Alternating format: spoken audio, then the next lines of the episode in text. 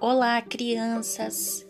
Hoje eu estou aqui para contar mais uma história do livro A Coruja que Me Contou. As histórias mais curiosas da natureza, de Lulu Lima e Jana Glatt. A história de hoje é Como a girafa ficou pescoçuda? Você já pensou sobre isso?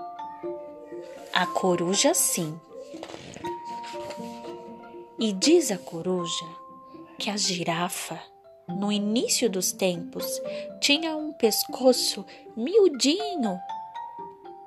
Não chamava muita atenção e era a melhor amiga da avestruz.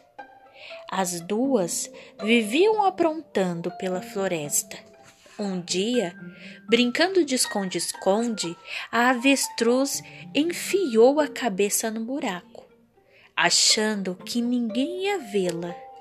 A girafa rapidamente inventou de imitá-la e meteu sua cabeça em outro buraco.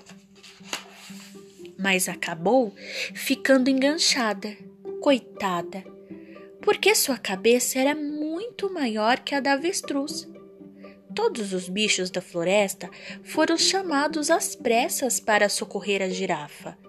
Eles agarraram seu pescoço, puxaram, puxaram, puxaram com tanta força que ele foi esticando.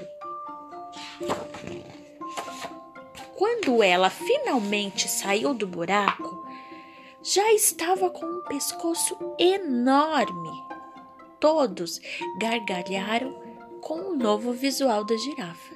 Mas no final, ela até que gostou, porque na hora do esconde-esconde, ela podia ver onde todo mundo estava lá de cima do seu pescoção.